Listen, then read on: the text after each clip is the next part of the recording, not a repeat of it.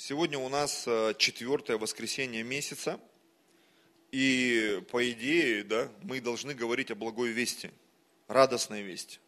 Весть, которая приносит в жизнь людей радость. Но то, что происходит сейчас в Москве, там, да, что там завтра там какое-то готовится постановление, причем это уже ну, для многих не секрет, и все в ожидании, что там, как вообще там, кто-то видел уже там поезда с солдатами, направляющиеся в Москве, Росгвардия там и так далее, и так далее.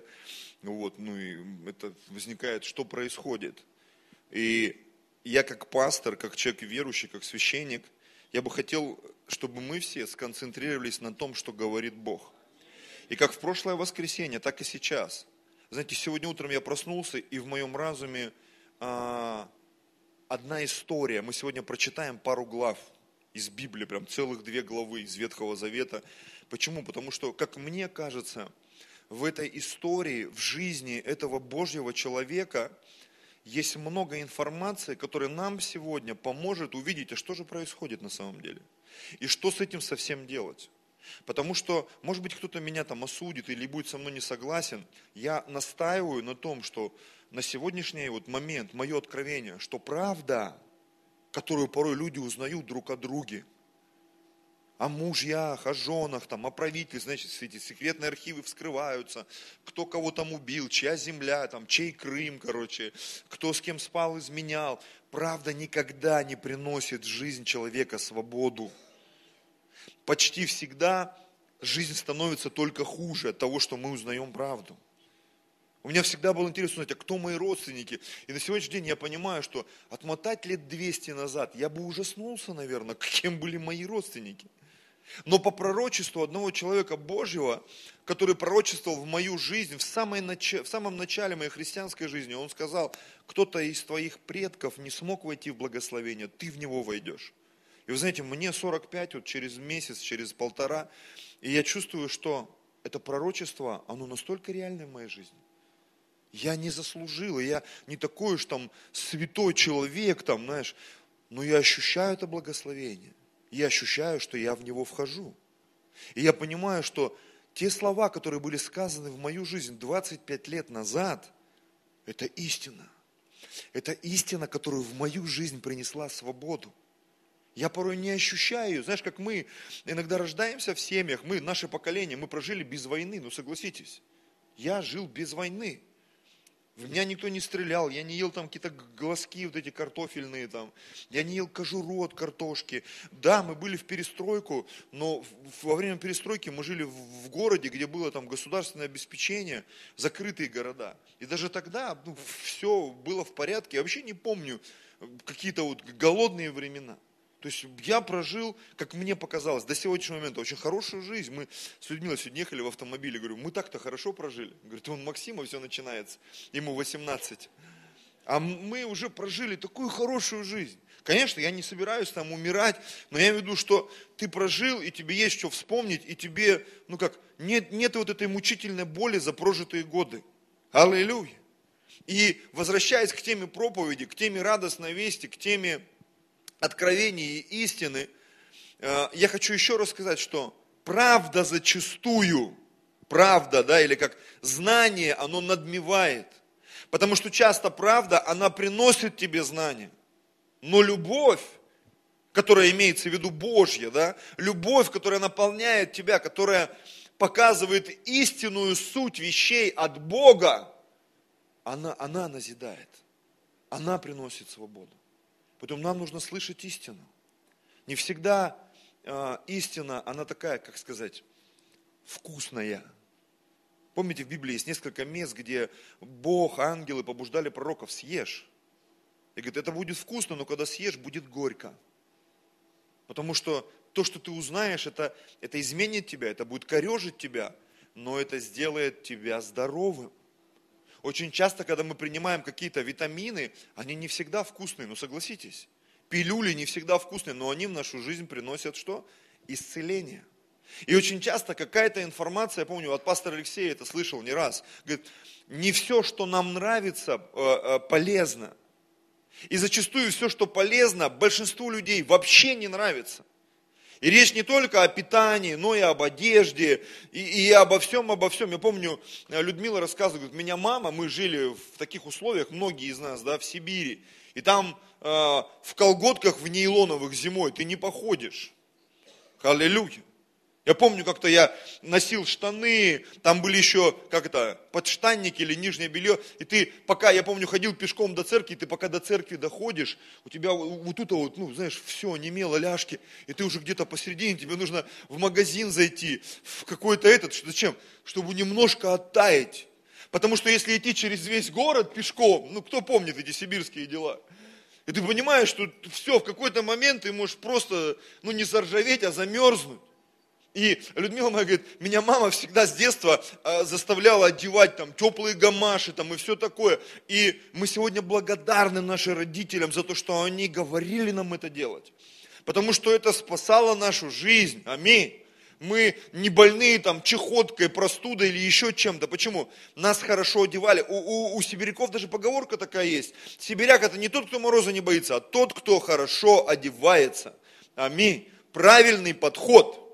Точно так же, когда мы говорим о праведности, праведник – это тот, кто хорошо одевается, это тот, кто укрывается от предупреждения Господа, тот, кто готовится к тому, что происходит. И здесь два очень важных момента. Один момент – это такая другого слова просто не подбираю, да, безалаберность, когда ты говоришь, да это все ерунда, да ничего не будет, да кто там, да чего вы так паникуете, и вот я вот хожу такой, и вот так, и это. Я помню, один пастор сказал, говорит, важно не как красиво ты от на, по краю пропасти ходишь, я и так могу, и так могу, потому что может ветер дунуть, может край обвалиться, важно, как далеко ты от этого края находишься. То есть все равно есть а, такой момент безопасности – я помню, брали интервью какого-то каскадера, он говорит, только дураки не боятся. Все боятся. Вопрос, что ты делаешь с этим страхом? Быть безалаберным, да я вот такой, да я вот секой. Сейчас очень много видов спорта таких странных. Люди прыгают на велосипедах, на мотоциклах там. И ты смотришь, думаешь, дебилы вообще, зачем вы это делаете? И потом там 50 переломов, голову сломало, там на коляске всю жизнь ездит там какой-то известный спортсмен. Зачем вообще это? Ну, лично для меня сегодня. Знаете, я вот вспоминаю свою молодость, может быть, я даже бы и боксом не занимался сейчас.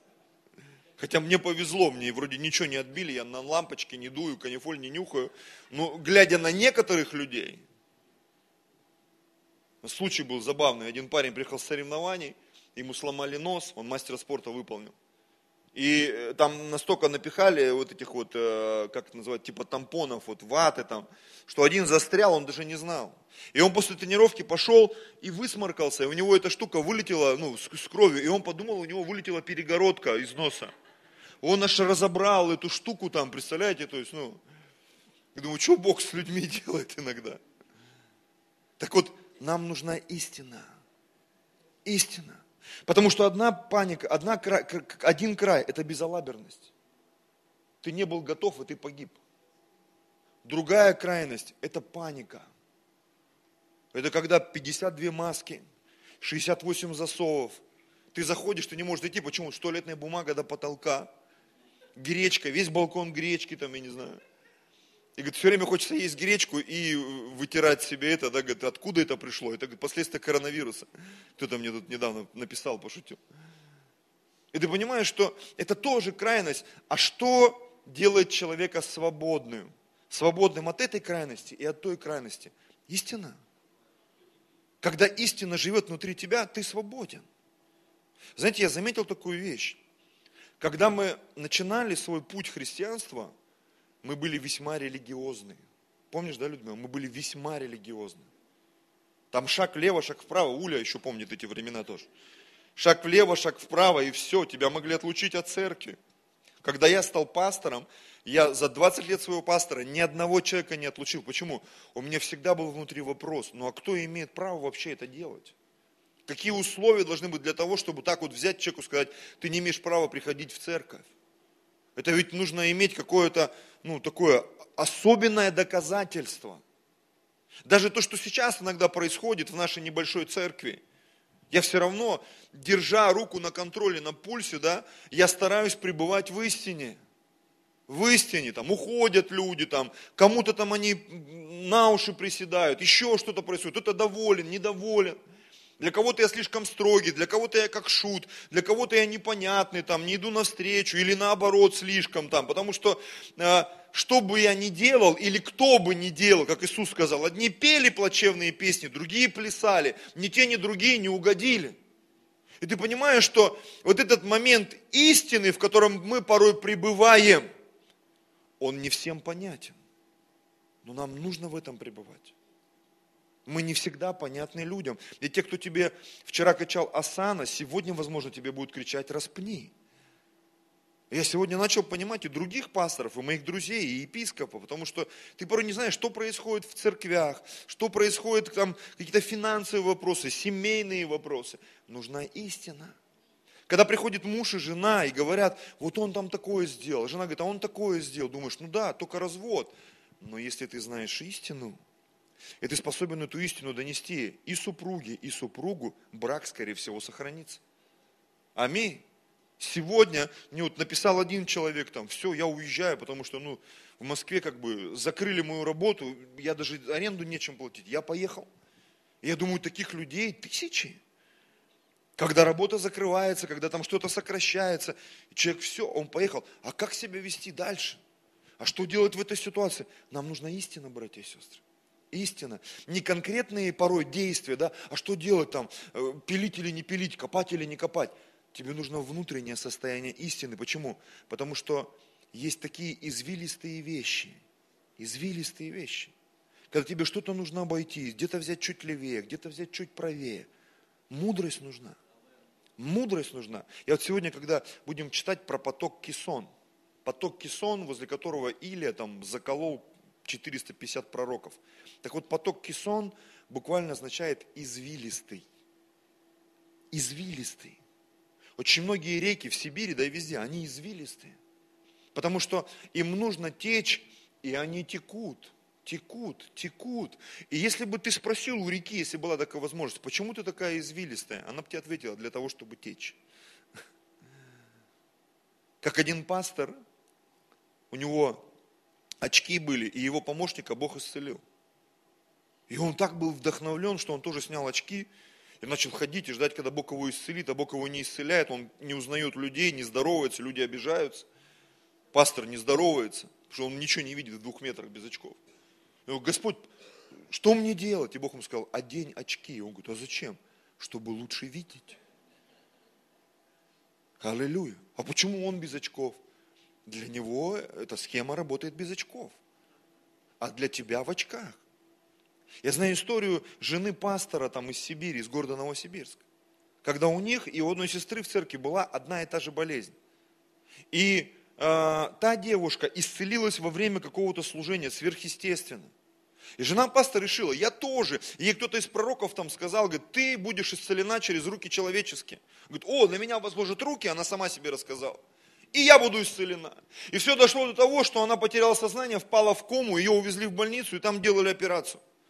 И сделали вот такую операцию, она выздоровела полностью, и она еще под, под, ну, не под гипнозом, а под наркозом, что-то говорила врачу, он там потел, говорит, откуда она все это знает вообще про меня. Потому что через нее там что-то, э, какой-то дух пророческий говорил. И там этот употел хирург, пока делал операцию, говорит, она сейчас всем все расскажет про меня. И она исцелилась. И она, конечно, для нее это было, ну, как сказать, настолько знаково, потому что истина заключалась в том, что она получила исцеление. Но она хотела его вот так получить, а оно пришло другим, через руки человеческие. Но только не через возложение, а через хирургическое вмешательство. Вот как работает истина, братья и сестры. Когда нам нужен результат, ты перестаешь Богу ставить преграды. Только вот так должны деньги прийти, только вот так должно исцеление прийти, только вот так должна проблема решиться. Мы не знаем, как она может решиться, но сто процентов она решится. И вопрос не в том даже, ну, э, какой схемы это произойдет, а в том, что это произойдет вообще в принципе. Знаете, вот даже в нашей небольшой церкви за эти 8 лет я что-то только не слышал. То я сильно давлю на людей, то наоборот я слишком лоялен к людям. Но в любом случае церковь все равно существует, она может быть не так быстро, но она растет и развивается. Аминь. И кто-то недоволен моим, наоборот, напором, кто-то недоволен моей, как людям порой кажется, вот этой вот лояльностью, но я себя веду так, как мне говорит Господь. Не всегда получается. Не всегда я понимаю, что Он хочет. Но в большинстве случаев ты чувствуешь, что ты, ну не то что угадал, да, ты правильно услышал Господа. Это то, чему мы с вами должны научиться в это особенное время – Потому что пока все как бы более-менее, как Павел писал, гадательно, сквозь тусклое стекло, что напрягаться? А когда вот такое происходит, раз и подсократили людей, раз и что-то там подзакрылось, а завтра вообще все может измениться. С работой, с жильем, с карантином, там еще с чем-то. Я говорю, у меня нет сегодня цели там как-то запугать или наоборот, ребята, не бойтесь, все будет нормально я хочу говорить так, как есть. Большинство людей не знает, что будет завтра. Не знает. Но поскольку мы верующие люди, у нас есть истина. И эта истина, она поможет нам выжить. И не просто выжить, а как в Библии написано, нам все дано потребное для жизни и благочестия через познание. Через познание. Познание. Когда мы познаем Иисуса, когда мы познаем Слово Божье, в нашу жизнь приходит свобода. Иногда свобода – это когда ты получаешь утешение. Знаешь, что-то произошло в жизни такое роковое, ты потерял близкого человека, не знаю, родителя, мужа, жену, ребенка, там, все что угодно. И Бог тебя может утешить.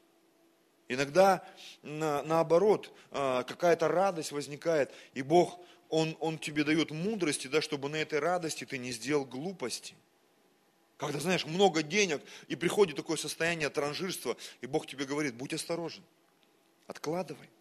Ну, вот сегодня с супругой обсуждали, что отмотать 10-15 лет назад, и мы знаем столько историй и в нашей церкви, и в других церквях, когда люди были реально на высоте, в весьма выгодной экономической позиции.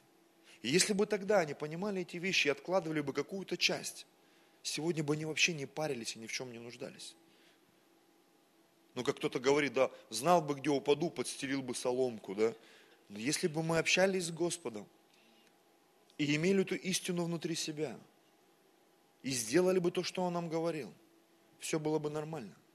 Потому что в Первоапостольской церкви, как кто-то из теологов даже сказал, когда начались эти трудности в Иерусалиме, очень мало христиан там осталось.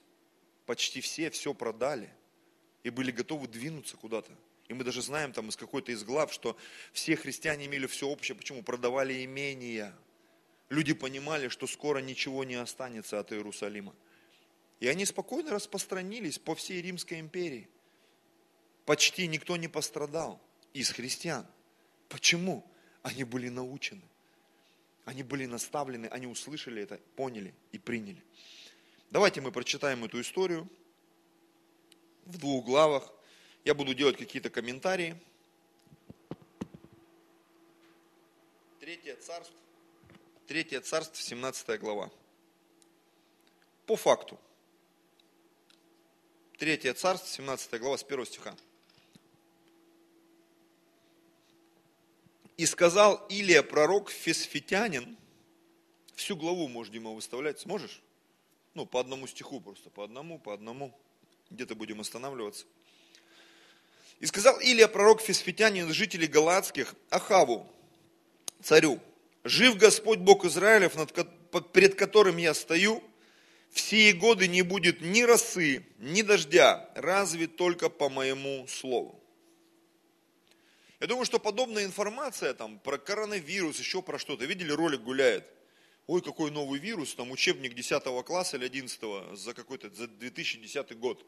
И там в учебнике уже этот коронавирус есть. Это 10 лет назад. Какой новый вирус? Все было понятно. Известно. Просто, знаешь, когда это проходит мимо нас, ну деньги же есть, откладываю. А зачем? Ну вот возможность есть, делай. А зачем? Потому что мы заняты чем-то другим. И когда мы заняты чем-то другим, правдой, которая звучит на сегодняшний день, очень сложно услышать истину. Потому что Бог он всегда что-то говорит через своих пророков. Он всегда предупреждает свой народ. Он всегда вкладывает в наши сердца определенное состояние веры. А вера позволяет видеть невидимое и осуществлять ожидаемое. Аминь.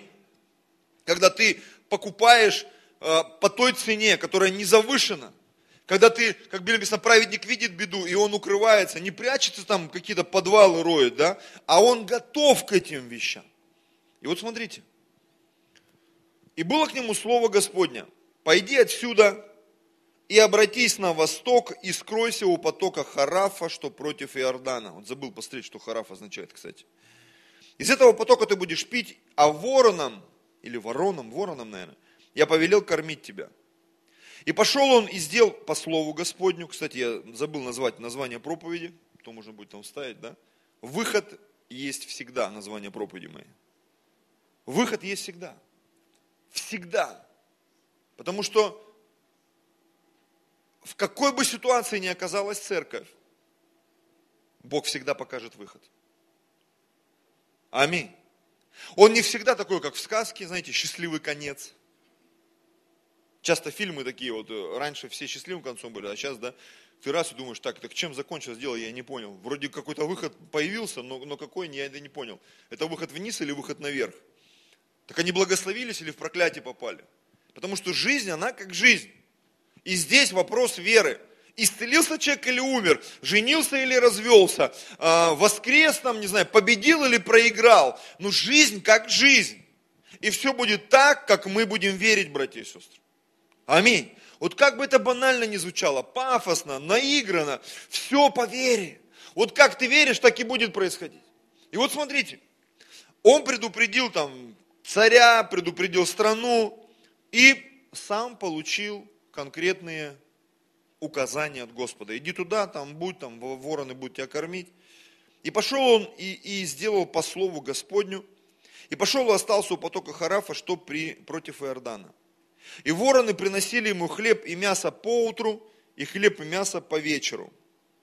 То есть он на ночь мясо ел и с утра. А из потока он пил. Аллилуйя. Так не было все три года, братья и сестры. Так не было все три года, какое-то время. То есть был определенный период, который Бог ему показал, тебе нужно себя вот так вести. Вот так молись, вот так постись, вот такую сумму откладывай, не знаю, там, приведи свое тело в порядок, приведи свой разум в порядок, приведи свою веру в порядок. Слышь, услышь то, что Бог говорит тебе. По прошествии некоторого времени этот поток высох, потому что не было дождя на землю. Возникает ситуация. Господь, ты же сказал мне быть здесь. Да. Ну вот я здесь, а что дальше? Дальше получишь инструкцию. И смотрите, восьмой стих. И было к нему слово Господне. Его предупредили, что начнутся трудные времена. И он не умолчал, он сказал об этом. К нему конкретно было сказано, иди туда, будь там, там будут происходить сверхъестественные вещи, вороны тебе будут мясо приносить утром и вечером, из потока ты будешь пить. То есть а, была часть естественного, была часть сверхъестественного. Заметили, да? Я просто люблю логику, и вам сегодня придется немножко понапрягаться, потому что я хочу показать механизм. Мы иногда либо хотим все плотски, так где взять деньги, чтобы затариться бумагой и гречкой, да, или наоборот, кто-то говорит, так, э, что там бумага и гречка, будем молиться, чтобы вот не есть, не пить, и, и вот чтобы сто дней продержаться без воды и без еды, знаешь, э, есть всегда крайности. Ну согласись, движение по плоти и э, когда мы впадаем в духоманию. Но в большинстве случаев Бог, Он двигается разными путями в нашей жизни.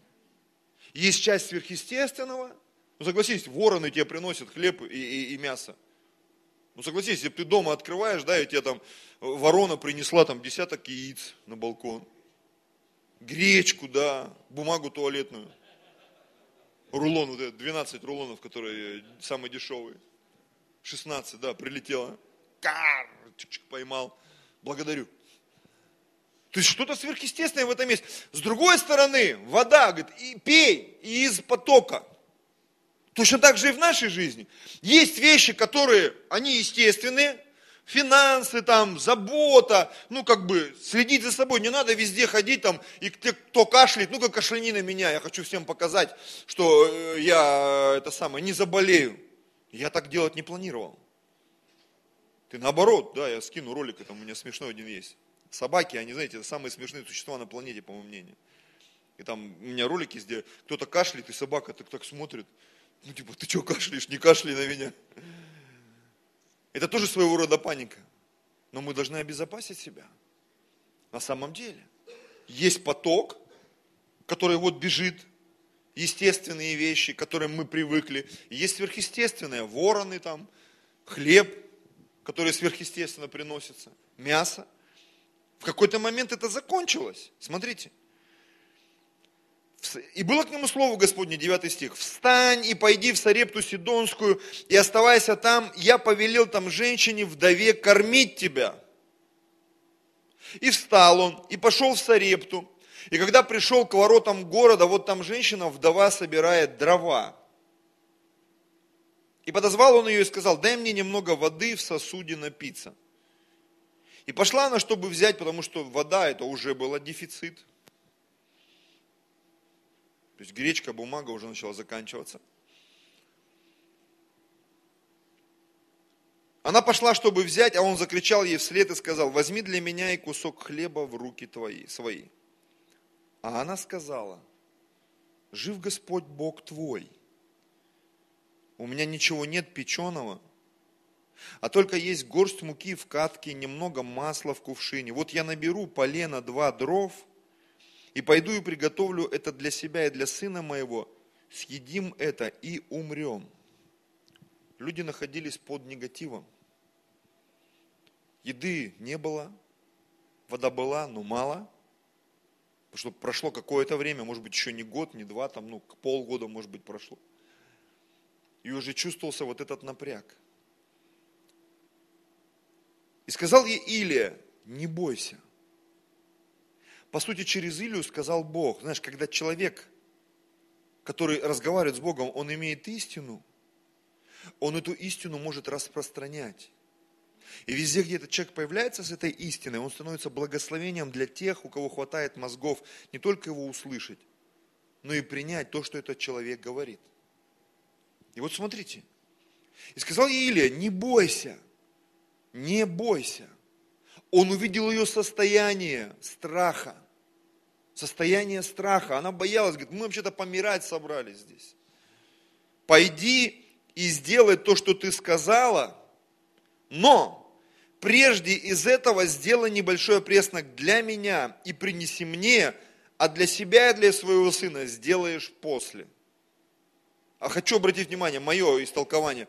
Он, он ей сказал, ну, ты можешь разделить вот эту вот горсть муки, раздели ее пополам, пол горсти и пол горсти. Вот из пол горсти сделай для меня, а второй пол горсти оставь себе и сыну. Сделай, ты что-то увидишь. Ибо так говорит Господь Бог Израилев, мука в катке не истощится, и масло в кувшине не убудет до того дня, когда Господь даст дождь на землю. А вот это уже интересно.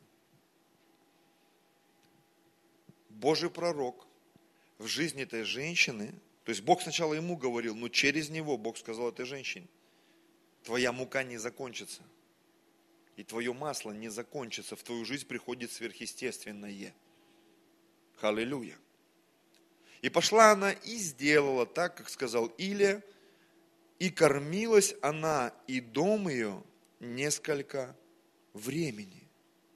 Мука в катке не истощалась, и масло в кувшине не убывало по слову Господа, которое он изрек через Илию. Аллилуйя. Сверхъестественные вещи в естественном моменте. Мука – это естественная субстанция. Масло – это естественная субстанция. Но сверхъестественное было в том, что она не заканчивалась. Продукты не заканчивались. В этом было что-то сверхъестественное, братья и сестры. Знаете, вот мы 8 лет в Москве. И были моменты, когда ты понимаешь, что ты вот э, чуть ли не на последние деньги там что-то покупал, мы не были там голодающие там или так далее. В основном это было связано там с арендой квартиры, там, с арендой зала, там, то есть такие моменты, ну, скажем так, которые для нашей семьи являются жизнеобеспечивающими, потому что я как священник, я больше ну, нигде не работаю, у меня нет дополнительного заработка там и так далее, слитков золотых дома под диваном. То есть это и есть моя работа, мое служение, это то, чем я живу, чем я кормлюсь, я и моя семья. И для меня очень много вопросов до сих пор остаются вопросами веры. Кто-то осуждает это, кто-то нет. Сейчас очень много, знаешь, пастор, он там полубизнесмен, полупастор, как бы. Я понимаю, что в этом тоже есть определенное зерно мудрости. И я не, не собираюсь с этим спорить. Но в моей жизни сложилось так. И для меня очень часто многие вопросы, и до сих пор это были вопросы веры. И все эти восемь лет, когда наступали такие подобные моменты, знаешь, когда тебе так вот уже, даже иногда вот так вот, и чувствуешь еще сантиметров пять, и уже все. Но Бог приходил и делал что-то сверхъестественное. И представь себе вот это состояние этой женщины. Ты приходишь, ты все там выгреб, масло тук-тук-тук-тук, там полстакана, приготовил. На следующий день, что есть будем, я не знаю. Ну пойдем посмотрим. Ты смотри. Чик-чик-чик. Тук-тук-тук-тук. Блин, ну и как долго? Это что, на нервиках всю жизнь? Не всю жизнь, но до тех пор, пока дождь не пойдет. Так будет. И вдруг в какой-то момент ты привыкаешь. Скажешь, ну какой-то пример интересный такой. Давайте другой пример. Люди вышли из Египта. Не 100 человек, или как здесь там 49. 3 миллиона, говорят, вышло, потому что мужиков, способных к войне, 600 тысяч человек пеших. Здоровый мужчина, имелось в виду от 20 лет до 50, способный к войне.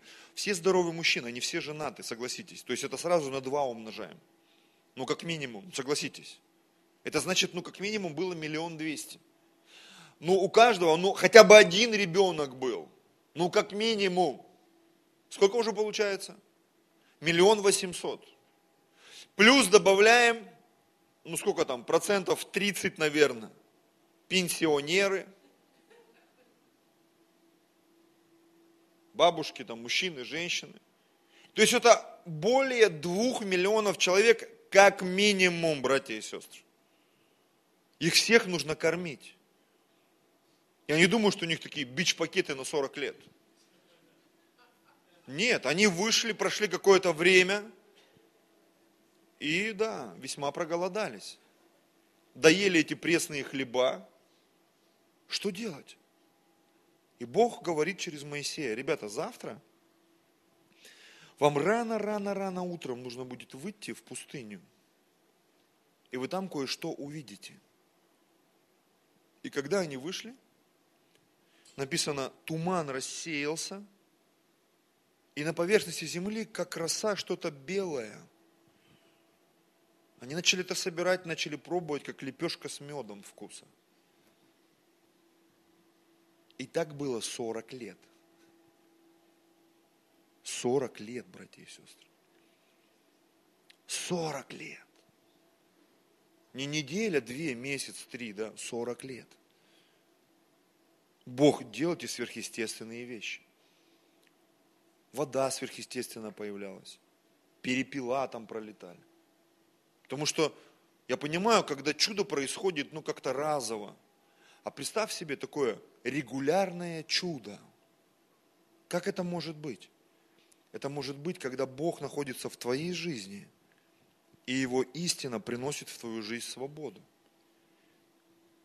Забегая вперед, скажу, в Новом Завете написано, что Иисус Христос, сын Давидов, Он имеет ключ – когда мы покаялись, я помню, своему пастору мозг выносил. Все, что я вычитывал в Библии, я к нему приходил, он говорит, Женя, ничего меня не спрашивай.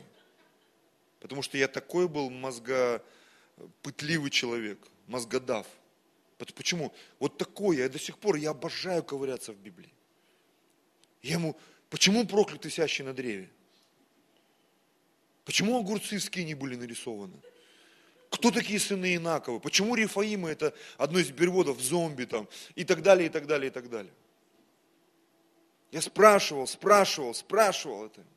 Чуть потерял мысль какую-то, хотел сказать. Пока рассказывал это все. Я ковырялся в этом. Мне было интересно. И знаешь, это меня привело к тому, что в мою жизнь стала приходить истина. И очень много ответов на мою жизнь. И у меня возникала куча вопросов по тем же евреям. Как они ходили такой толпой? Как они питались? Как это все происходило? Вопрос гигиены, вопрос туалета. Это же, прикинь, 3 миллиона человек вышли по нужде, да? Там у каждого своя лопатка должна была быть, и кто читал. Все настолько серьезно было. И в то же самое время сверхъестественно. Давайте перейдем в 18 главу. По прошествии многих дней было слово Господне к Или в третий год. Три года прошло. В Новом Завете написано три года и шесть месяцев. Пойди и покажись Ахаву, и я дам дождь на землю. И пошел Илия, чтобы показаться Ахаву. И смотрите, состояние. Голод же сильный был в Самарии. Сильный голод. Было все сложно. И призвал Ахав Авдия, начальствующего над дворцом, этот царь. Авди же был человек весьма богобоязненный. Представляешь? Для меня это тоже такие вещи, на которые мало кто обращает внимание. Из кого состоит современное правительство? Из кого состоит современное общество? Оно разношерстное. Есть ахавы, а есть богобоязненные люди, которые ходят в церковь, которые приносят десятину, которые постятся – которые молятся Богу. Общество состоит из разных людей. И кто-то слышит голос Божий, а кто-то противится. И получается, что страдают все. Да, страдают все, но есть определенные различия. Как они были в Египте, когда казни на египетский народ приходили, а народ Божий, он был в свободе. У них ни тьмы не было, ни этих песих мух, ни жаб, ни града. Было что-то особенное в этом, согласитесь. Как бы это ни звучало сказочно, но в этом было что-то особенное. И вот здесь, когда Изавель а, истребляла пророков Господних, вот этот Авдий, он не просто был скрытый верующий, он был реально верующий. Он взял сто пророков и скрывал их по 50 человек в пещерах и питал их хлебом и водою во время вот это трудное. Он заботился о Божьих людях. Аминь. Будучи каким-то чиновником, он заботился, то есть он ходил в страхе Господнем, он заботился, он, не знаю, там, переводил эти деньги. Главное, чтобы эти священники не погибли. Священники погибнут, вообще нам труба. И он заботился о них. То есть это был инструмент в руках Божьих. Сверхъестественные вещи, которые Бог делал через естественных людей. И сказал Ахав Авдию, Пойди по земле ко всем источникам водным, ко всем потокам на земле, не найдем ли где травы, чтобы прокормить коней и лошаков и не лишиться скота. Аллилуйя. У нас там Сергей Васильевич. Его месяц назад или две недели назад утвердили в общественную палату. Человек, который, он реально вхож во власти, он там, в этих эшелонах, он делает, он проповедует Евангелие. Я знаю, это очень открытый, добрый человек. Что бы про него ни говорили. Он платит цену, он верный муж своей жене. Я не знаю, сколько там у него детей, много в общем. И он служит Господу.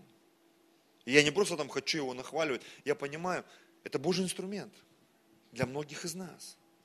Что бы там ни говорили. Это Божий инструмент. Почему? Мы не знаем многого, но Бог что-то делает через своих людей. И сверхъестественное, и естественное. И разделили между собой землю, чтобы обойти. Ахав особо пошел одной дорогой, и Авдий особо пошел другую дорогу. Когда Авдий шел дорогой, вот навстречу ему идет Илия. Он узнал его, пал на лицо свое и сказал, ты ли это господин мой Илия? Знаешь, верующие люди, они знают священников. Почему? Потому что в соцсетях они смотрят чьи-то проповеди. Они слушают, они же где-то питаются. Поэтому Божьих людей многие знают, даже тайные ученики. И тот сказал ему, пойди скажи господину твоему, Илия здесь. Он сказал, чем я провинился, что ты предаешь раба твоего в руки Ахава, чтобы умертвить меня? И начинает пояснять, в чем проблема это была. Давайте узнаем, в чем была проблема. Он говорит, жив Господь Бог твой, нет ни одного народа и царства, куда бы ни посылал государь мой искать тебя. И когда ему говорили, что тебя нет, он брал клятву с того царства и народа, что не могли отыскать тебя. А ты теперь говоришь, пойди скажи господину твоему Илия здесь. Когда я пойду от тебя, тогда Дух Господень, он несет тебя не знаю куда. И если я пойду уведомить, уведомить Ахава, а он не найдет тебя, то он убьет меня, а раб твой богобоязнен от юности твоей. То есть все знали, что попытки настичь Илью, они всегда заканчивались провалом. Почему? Дух Святой брал Илью и куда-то. Тогда не было самолетов, ангелы таскали пророков. Раз его куда-нибудь на 100 километров. Они его ищут, ищут, ищут, ищут, а он где-то уже вообще непонятно где. Отдыхает. Вот такое средство передвижения было, представляешь? Сверхъестественно. Сверхъестественно. Что случилось? Кто-то чихнул?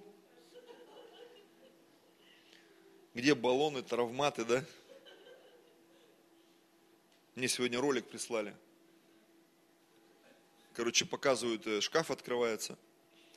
И парень говорит, вы знаете, я вообще сегодня что-то невероятное пережил. Говорит, подъезжаю к торговому центру. Говорит, выходит мужчина, полная тележка – подходит ко мне и говорит, вот бери, короче, гречки мне дал, эти макароны дал. И потом в, камере появляется рука его с пистолетом, говорит, вот это вот дал гречку, вот это вот макароны дал. Ну, знаешь, пекаль в руке, короче. Такой добрый человек. И мне видишь, у кого пистолет, тот и прав. И до такого доходит в такое сложное время. На самом деле, как бы смешно это ни звучало. Ну, давайте дочитаем историю. Я уже 40 минут вам что-то рассказываю, представляете? как время летит. А ты теперь говоришь, пойди скажи господину твоему, Илия здесь, он убьет меня просто. И сказал Илия, жив Господь Саваоф, перед которым я стою, сегодня я покажусь ему. И пошел Авди навстречу Ахаву и донес ему, и пошел Ахав навстречу Илии. Ну и тут у них состоялась беседа, короче. Когда Ахав увидел Илию, то сказал Ахав ему, ты ли это смущающий Израиля? И сказал Илия, не я смущаю Израиля, а ты и дом отца твоего, тем, что вы презрели повеление Господне и идете вслед Ваалам. Теперь пошли и собери ко мне Израиля на гору Кормил, и 450 пророков Вааловых, и 400 пророков Дубравных, питающихся от стола Иезавели. Интересно, да? Что вроде бы был голод, были проблемы, но ситуация подходит к тому, что вопросы начинают решаться духовно. Представьте себе там 800 человек пророков, Вааловых и Дубравных, 850 человек. И послал Ахав ко всем сынам в Израиле, собрал всех пророков на гору Кормил. И подошел Илья ко всему народу и сказал, долго ли вам хромать на оба колена? Если Господь есть Бог, то последуйте Ему. А если Ваал, то ему последуйте. И не отвечал народ ему ни слова. Почему? Люди были смущены. Люди были голодны. Люди были подавлены. Кого слушать вообще непонятно. Знаете, в это особенное время Бог испытывает нашу веру. Бог испытывает нашу, как это сказать, ну, к чему мы относим себя.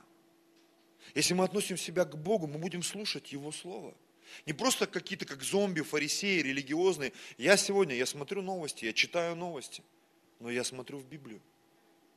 Я смотрю в Библию. И я верю, что Бог не оставит свой народ. Бог не оставит нашу церковь. Бог не оставит нас, братья и сестры. Сегодня каждый пастор сдает свой, свой экзамен. Мне понравилось, вчера один человек написал там, такой классный пост. Что говорит, сегодня пасторы, они сдают экзамен. Все пасторы сдают экзамен. Потому что мы несем ответственность за людей и за то, что мы им говорим. И вот он собрал, и 23 э, стих. Пусть дадут нам двух тельцов. А, 22 стих. И сказал Илия народу, я один остался пророк Господень, а пророков Валовых 450 человек и 400 пророков Дубравных. Тут есть такие добавочки, да?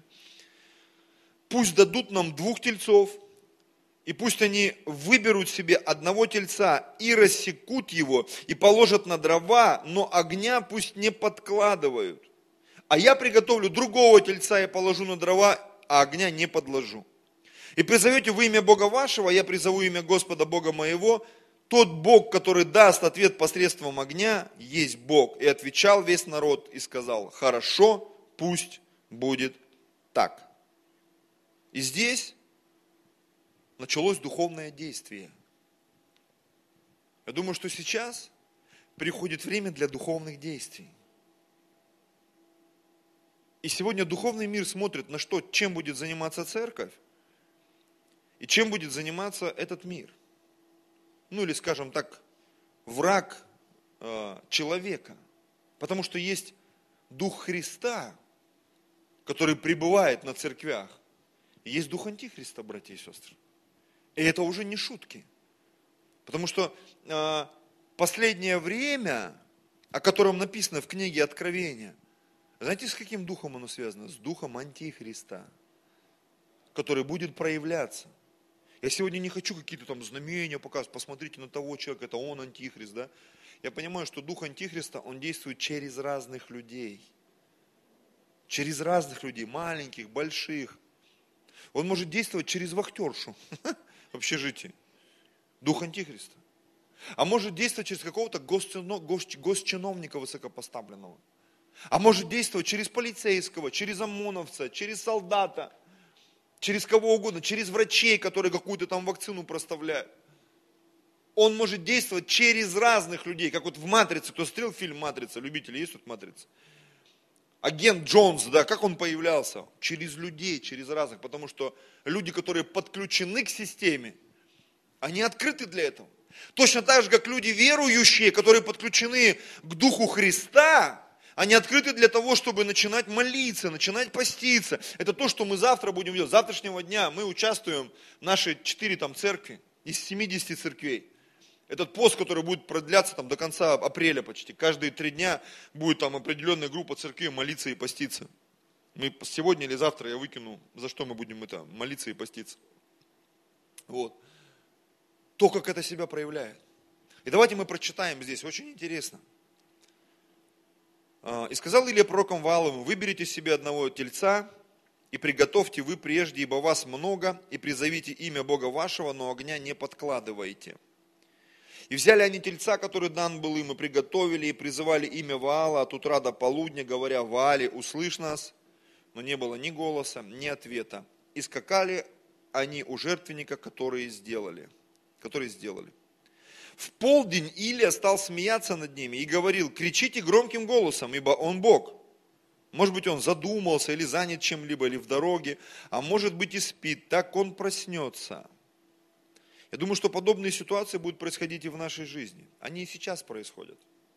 Иногда мои супруги звонят или мне рассказывают какие-то истории, и нам порой смешно, но в то же самое время мы понимаем, что люди без Бога, они готовы верить во все – во всякую чушь, во всякую там, простите за мой французский, дичь. Что ты слышишь иногда, думаешь, это дикие вещи какие-то люди говорят.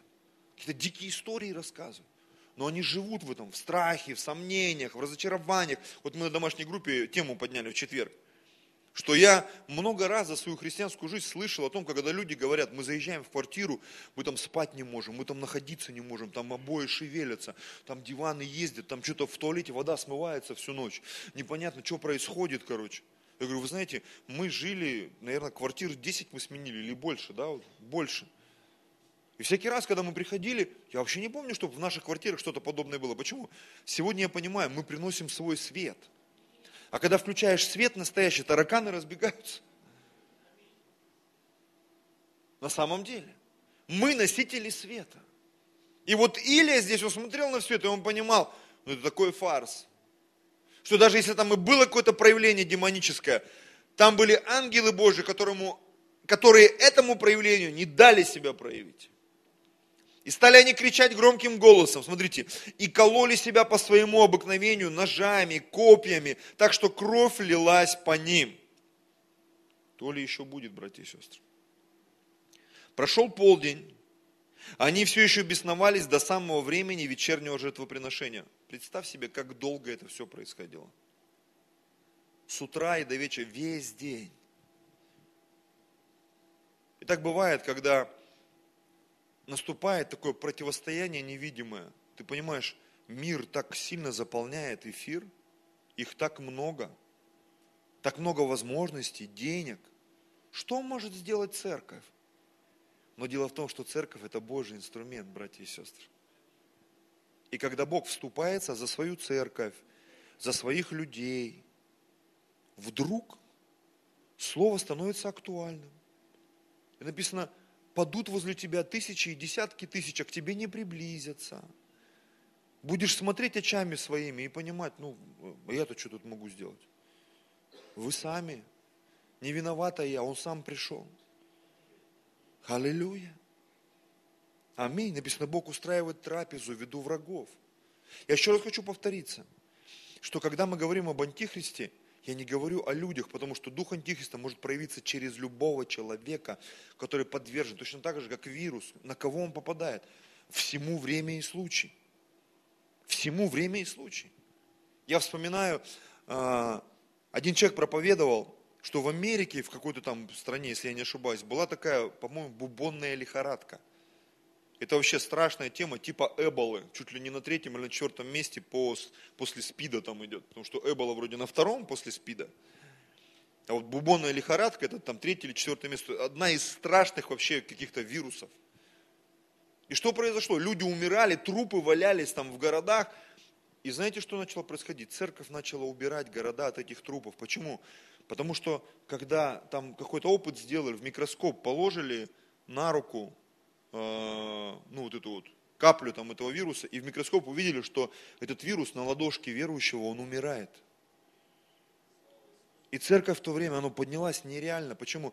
Они делали ту работу, которую никто другой делать не мог. Потому что верующие люди, они имели невероятный иммунитет. Как бы это фантастично ни звучало, мы с вами, братья и сестры, можем получить этот иммунитет в свое сердце свой разум, в свою жизнь.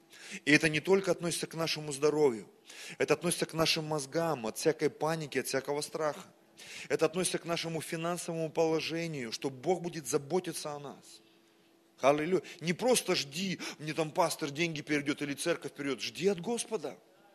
Знаете, я заметил, очень многие люди и в нашу церковь, и в другие приходят, особенно там из стран, где вот сложности, да, а почему мне никто не помогает? Так я не понял, ты от людей ждешь или от Господа? Когда ты ждешь от Господа, в твою жизнь придет сверхъестественное.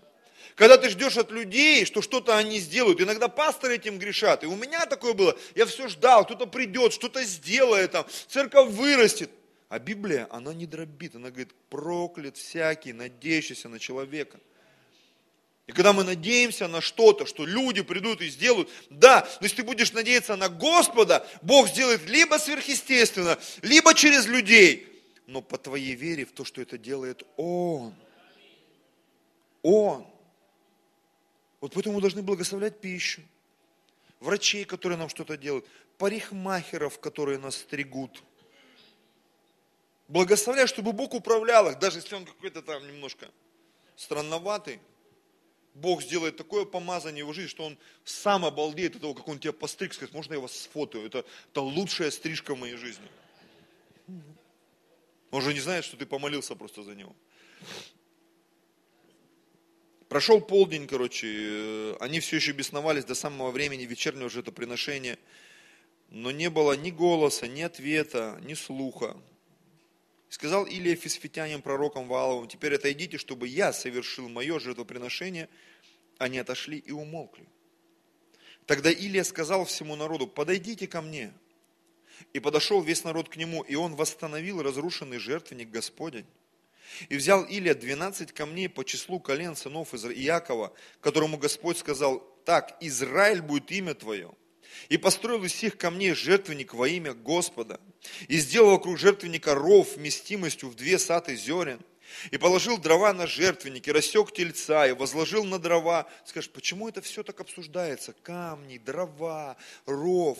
Потому что человек через это, он являл свою веру. Я пришел на домашнюю группу, я пришел на служение, я начинаю поститься, я начинаю молиться, я начинаю жертвовать. Что это? Это то, что делал Илия. Точнее, он не просто начинал, он продолжал это делать, как и всегда. И люди смотрели. Кто-то даже уже забыл про это. Кто-то уже давно не читал Библию. Кто-то уже давно не молился, кто-то уже давно не постился, кто-то вообще забыл про это. И вдруг Илия в глазах всех людей начал это делать.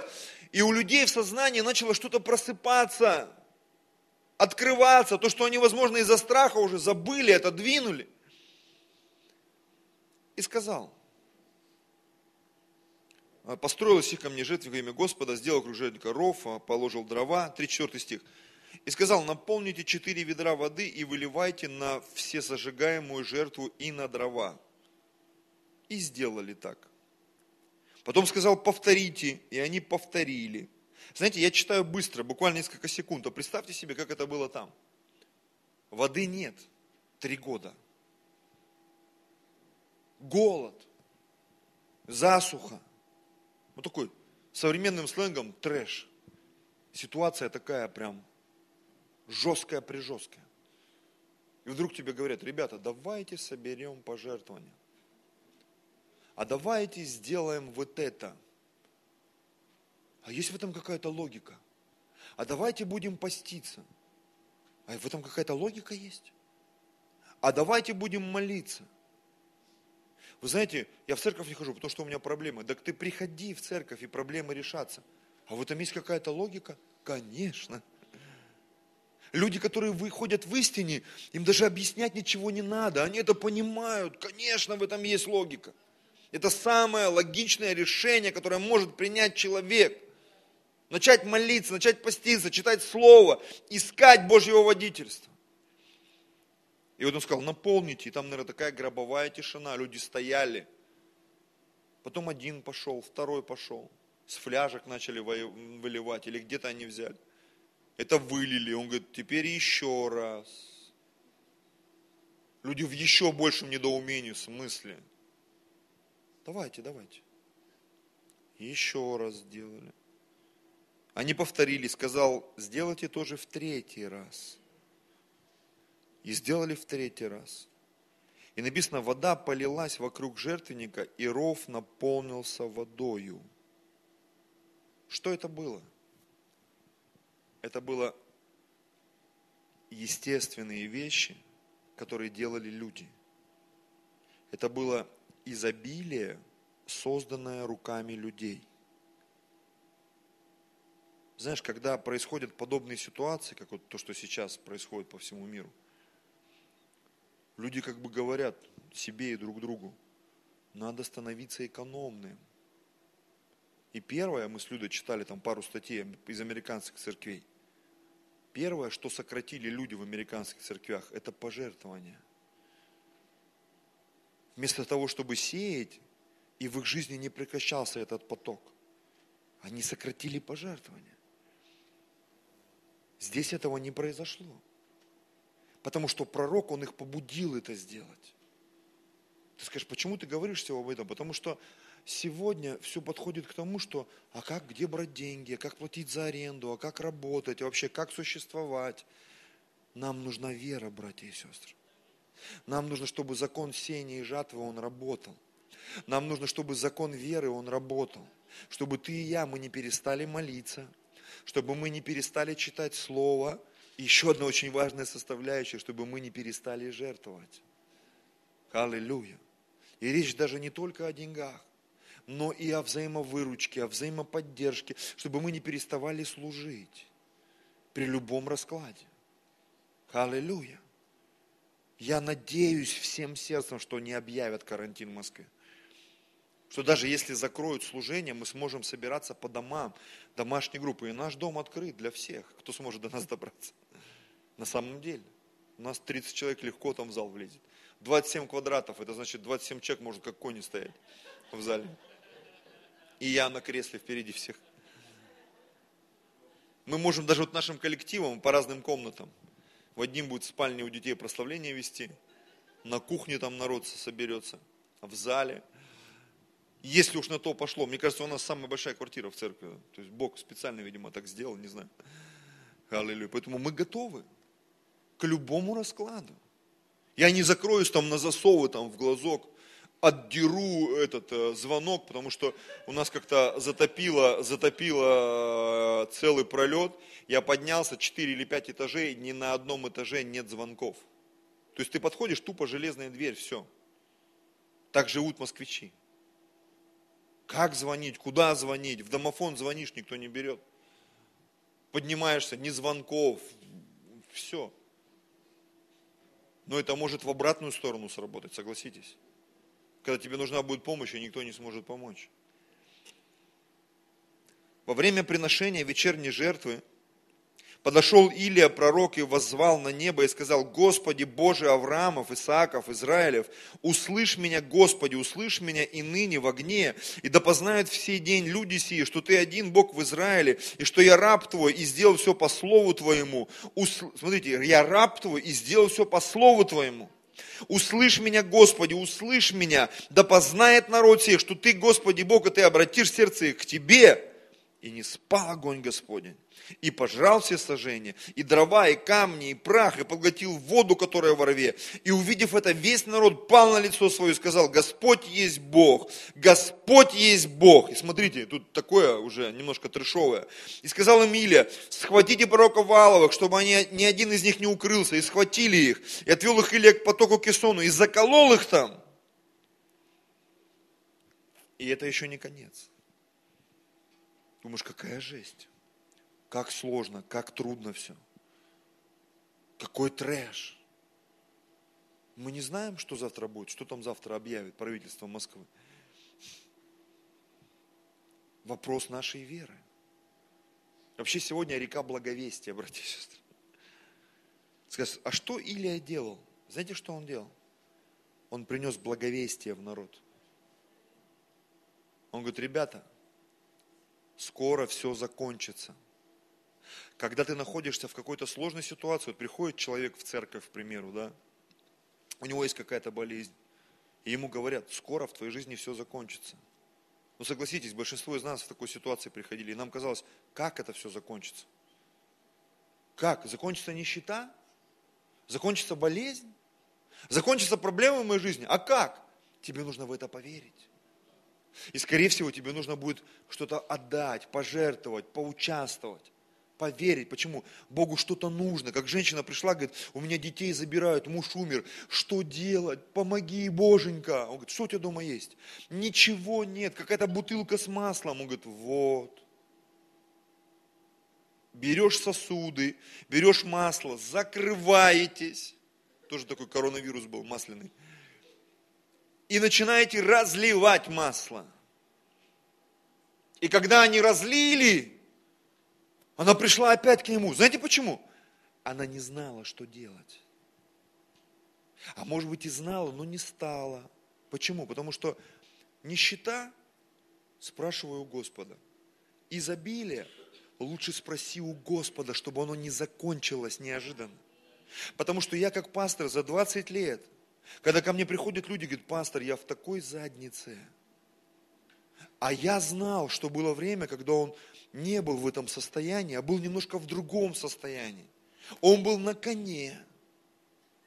И всегда хочешь спросить, а почему, когда ты был в той позиции, ты не пришел и не спросил, как себя вести? Не, ну тогда что, все знали как. Если бы ты знал, ты бы в этой позиции не оказался.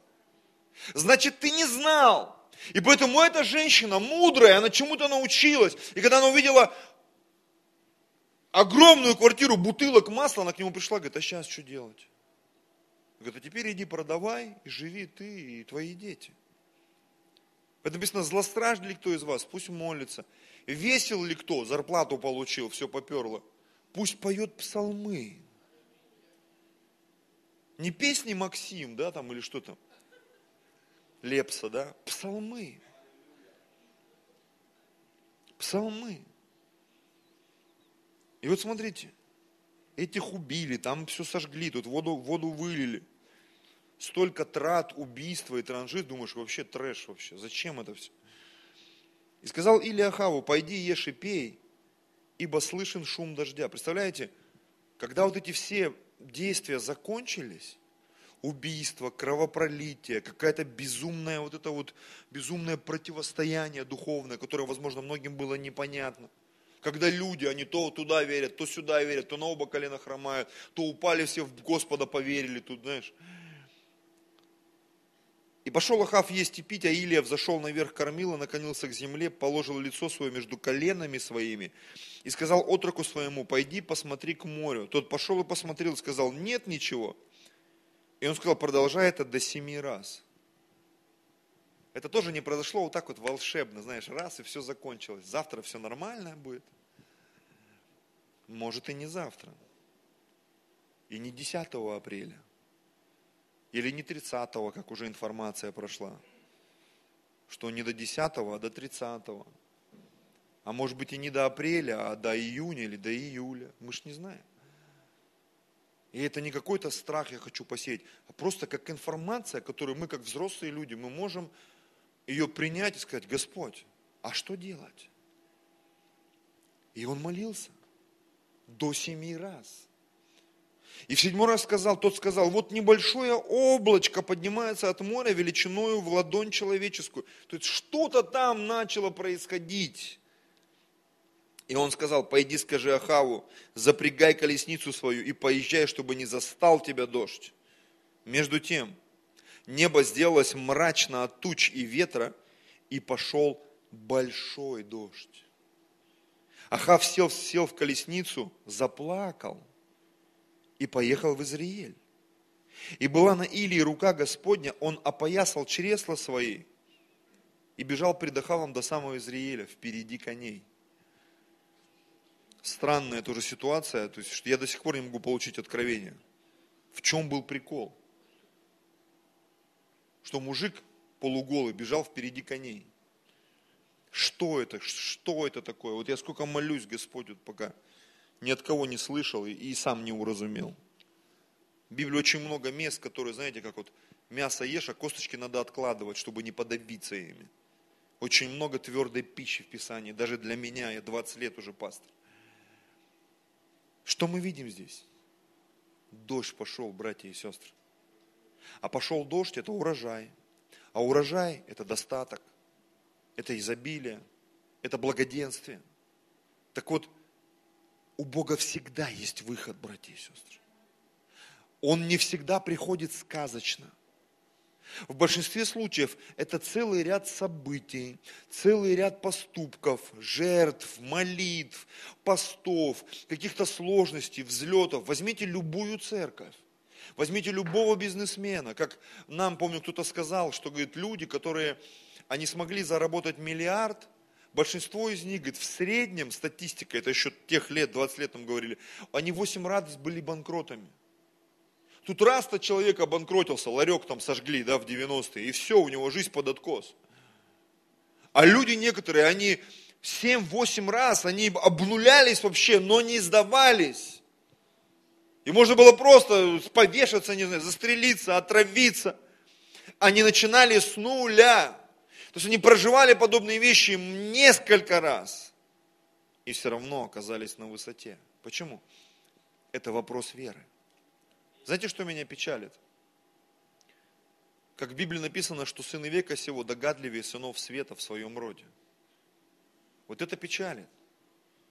Что порой люди в мире, да, они включают мозги, а церковь, она отказывается это делать. И наша вера какая-то, она странная. Для меня вера, да, это сосредоточие всех лучших качеств человека. Аминь.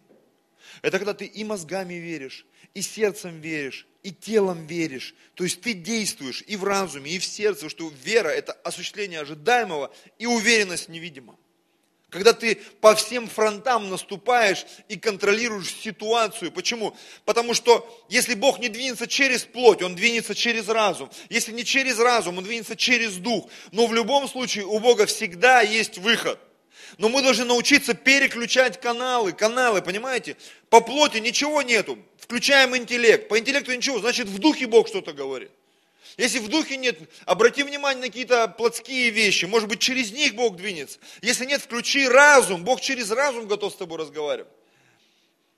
Поэтому это написано, обращение там в Иоанна, да? Чтобы ты преуспевал во всем, как преуспевает душа твоя.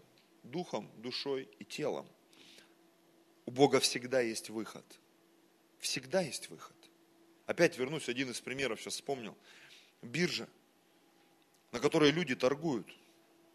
И вы знаете, самое интересное, что люди, которые владеют информацией, они зарабатывают как на росте акций, так и на их падении. То есть, что бы ни происходило, они всегда зарабатывают. Вот это удивительно, братья и сестры.